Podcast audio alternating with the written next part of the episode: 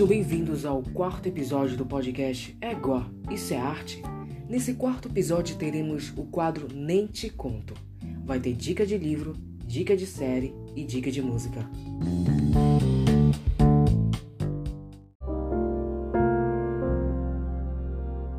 Então, vamos começar sobre dica de livro e será sobre o livro chamado Cartas de Amor aos Mortos, da autora Ava DeLaury, da editora seguinte, e eu vou ler um pouco da sinopse para vocês.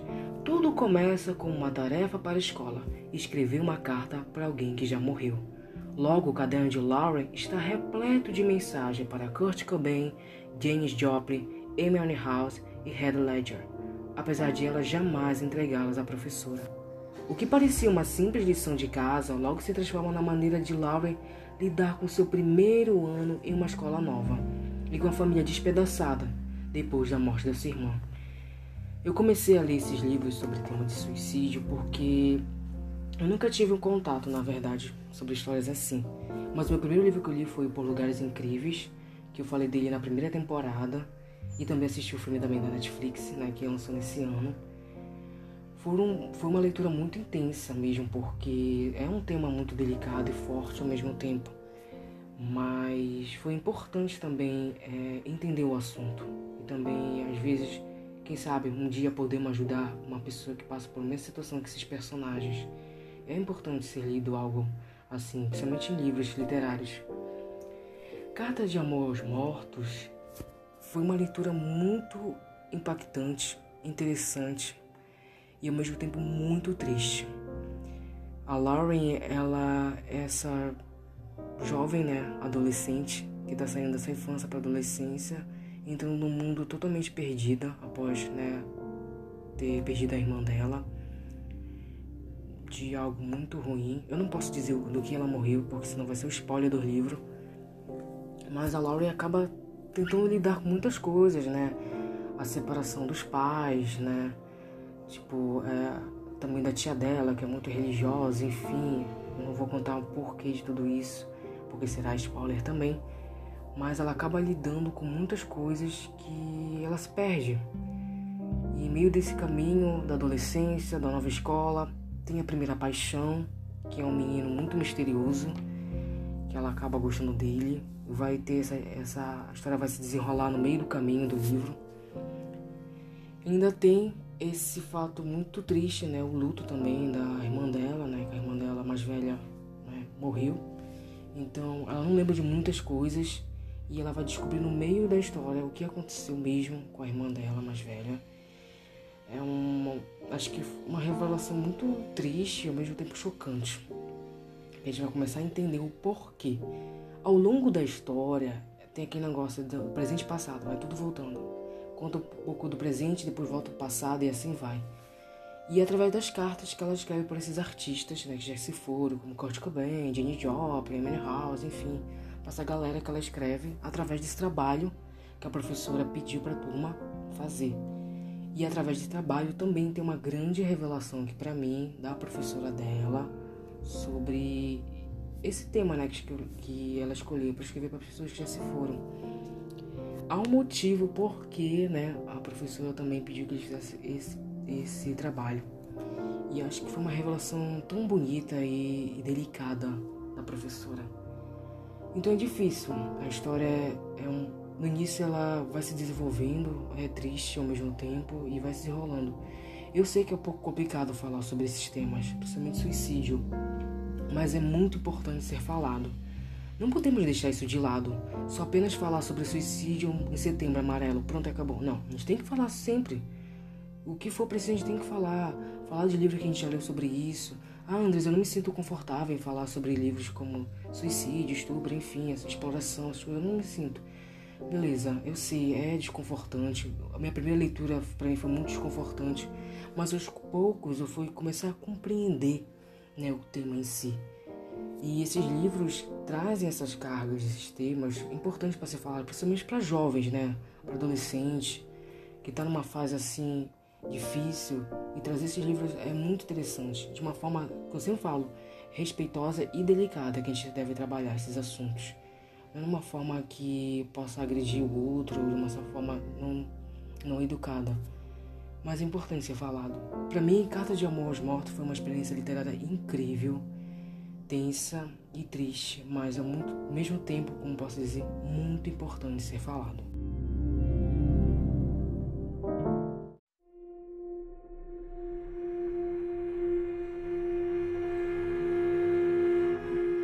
Então vamos falar sobre dica de série. A dica de hoje será sobre a série Paranormal da Netflix. E eu vou ler um pouco da sinopse para vocês. Em Paranormal, o Rifa Ismail é um médico hematologista e professor universitário que começa a questionar suas convicções ao presenciar uma série de eventos sem explicação científica. O anticético Rifá precisa agora desvendar os mistérios por trás de suas visões sobrenaturais contando com a ajuda da cientista Meg, sua ex-colega de faculdade. Junto, juntos, eles mergulham nesse universo assustador para tentar salvar suas, seus entes queridos do perigo que os cerca. A série ela, do Egito, ela contém em torno de seis episódios, duração de 40 a 50 minutos, só um episódio que tem uma hora. E eu gostei particularmente muito dessa série. Tem uma trilha sonora muito boa, os personagens são muito é, cativantes, engraçados, principalmente o personagem principal, que ele brinca com esse humor dele, o irônico de não acreditar nas coisas sobrenaturais. Tem essa relação do passado e do presente, passado é, da infância do Rifá e da família dele com os irmãos, é muito bacana. Brincadeira infantil, que é essa brincadeira de pira-pega, só que com eles é, se chama. Eu esqueci o nome. Acho, acho que se chama assim: Posso ir? A pessoa fala. As outras, ainda não, porque é o momento que eles se escondem. Posso ir? Ainda não. É muito bacana. A gente vai ouvir muito durante toda a série, esse, durante esses episódios, essa brincadeira deles. E é muito interessante porque vai ao passado do Refá algo muito estranho, que é sobre uma história de uma garotinha. Na verdade é coelho com uma garotinha, que ele acaba conhecendo através de uma casa. Eu achei muito. É, achei um pouco parecido com a Maldição da Residência Rio. Essa casa onde tem pessoas que. Tem fantasmas lá que só a gente vê e outras pessoas não vê. Achei interessante. Um pouco de American Horror Story, posso dizer assim. Lá aquela primeira temporada, Mother House, aquela casa assombrada, é isso. Tem um pouquinho disso, mas não tira essa essência da série, né? É apesar de ser uma série diferenciada, como falei, é uma série de outro país, do Egito traz algo bem interessante, a cultura egípcia também. Essa relação também familiar do Rifá com, com a família dele, enfim, com os amigos e principalmente também com a Meg. Eu achei super interessante. É uma série que tem uma trilha sonora, como eu falei, muito boa. Eu escutei ela várias vezes, porque eu gostei pra caramba da, da, da trilha sonora. E o meu personagem favorito é o Rifá, porque ele, como eu falei, tem seu humor irônico, seu humor divertido. Ele tira sarro dele mesmo sobre suas questões de crenças, né? Mas ao longo dos episódios ele vai começar a compreender esses, essas histórias sobrenaturais que acontecem com ele. Tem umas cenas muito divertidas, principalmente no primeiro episódio, com a família dele toda reunida praticamente. E algumas coisas começam a acontecer. E ele fala: Não, isso não aconteceu, é por causa de, de alguma coisa, não é por causa dessas histórias que vocês vivem contando, mas enfim. E algo muito legal que eu vou ressaltar é que as crianças, né, que são particularmente sobrinhos, acho que são netos, sei, acho que é sobrinho deles, também vê. Então, tá tudo interligado, né, a família do Rifá. Até o, as crianças também começam a ver. E é muito interessante isso, trazer esse negócio do passado pro presente. Eu gostei muito da série, eu recomendo para quem quer assistir. No início é um pouco lento, mas ao longo dos episódios vai tomar uma forma bem divertida ela é uma mistura de drama, suspense, um pouco de terror e fantasia. Assistam a série Paranormal da Netflix.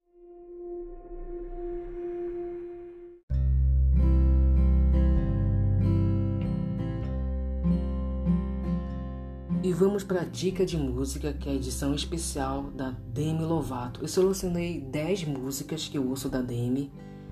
Foi difícil, porque eu gosto praticamente de quase todos os álbuns dela mas umas, as 10 que eu estou ouvindo ultimamente eu selecionei. Primeiramente eu vou falar um pouco desse meu contato com a Demi Lovato, que começou desde o filme Camp Rock. Foi aí que a partir daí que eu comecei a conhecer a Demi Lovato. E a partir do filme eu também conheci a partir da série Sonho entre Estrelas da Disney. E depois daí ela começou a ter a carreira dela, né, musical, né, como cantora.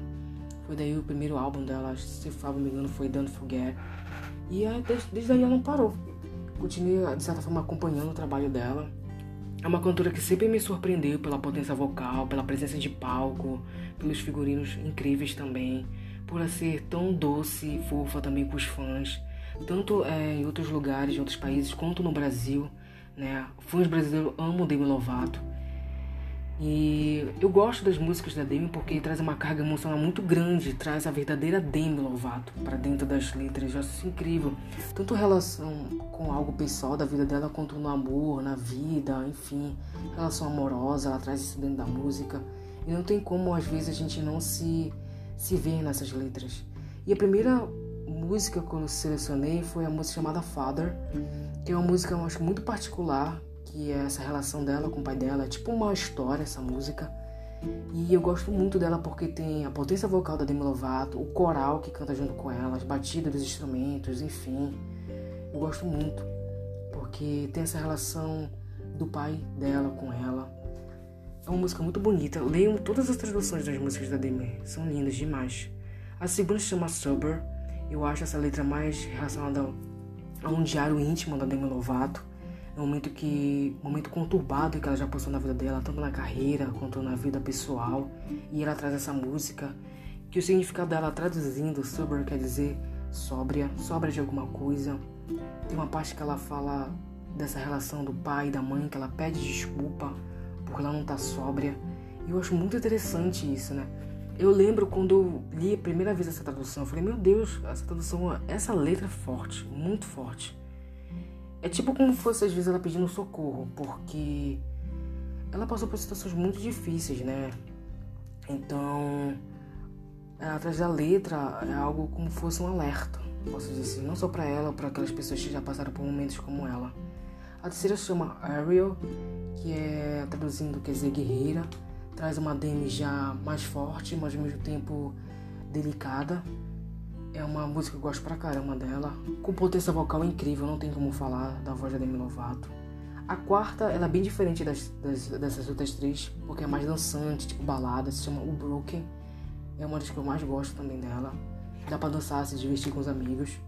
A quinta se chama Nat Gary, traduzindo quer dizer roxinol. É uma música muito bonita e lenta. Ela sempre me surpreende, gente, eu vou sempre dizer isso. A letra dessa música é muito linda, demais. A sexta música se chama Cove of the Summer, que é uma letra mais dançante, mais divertida, para se divertir nas férias, enfim, em qualquer lugar. Nas férias é ótimo, porque summer quer dizer férias, por isso que eu falei férias. Eu gosto também muito dessa música, principalmente o remix dela. A sétima música se chama Stone Cold, também é uma música mais lenta, traz essa carga emocional da Demi Lovato novamente, traz a Demi de uma certa forma bem diferente das outras músicas mas sempre tra trazendo esse, essa carga emocional, falando do sentimento dela, pessoal mesmo. A oitava música se chama Yes, que é uma música também que eu gosto pra caramba, traz as batidas bem fortes. A Demi, ao longo do, da, dos álbuns, ela vai se diferenciando dos instrumentos, trazendo coral, diversificando o tom né, da voz dela, soltando mais, ao mesmo tempo ficando mais leve. Eu acho bacana esse dela. A nona se chama Tell Me You Love Me, que é uma música bem interessante e bem diversificada, que fala sobre esse amor, né? Eu lendo alguns comentários no YouTube, é muito interessante que as pessoas falam, ah, eu lembro de um, de, um, de uma pessoa, enfim. E é interessante que as músicas da Demi traz essa relação de lembrar de alguém. E a oitava, e a oitava não, a décima e última do top 10 é Don't Forget, que é a primeira, acho, a primeira música do álbum dela, que eu gosto que tem essa um início mais leve, aí quando chega no meio da música ela se solta como fosse um rock bem pesado, já lá no início da carreira dela. São músicas bem interessantes porque ela começa trazendo esses sentimentos dela, né? Desde o primeiro álbum e os últimos agora que ela já lançou. Tem uma em especial que ela acho que ela lançou nesse ano, eu acho que foi nesse ano. Que chama Anyone, que eu acho um pouco parecida com Sober Anyone pra mim é uma das músicas mais fortes dela também. E bem interessante. Eu gosto muito da Demi porque ela trabalha essa, esse emocional, essa, essa verdade dentro da música. Eu ainda não sei como ela ainda não ganhou um Grammy, né? Como melhor álbum, como melhor músicas, porque.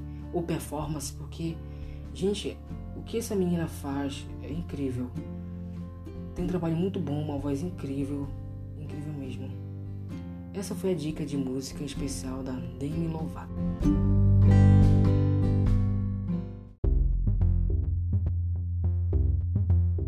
Até o próximo episódio. Obrigada. Thank you. Gracias.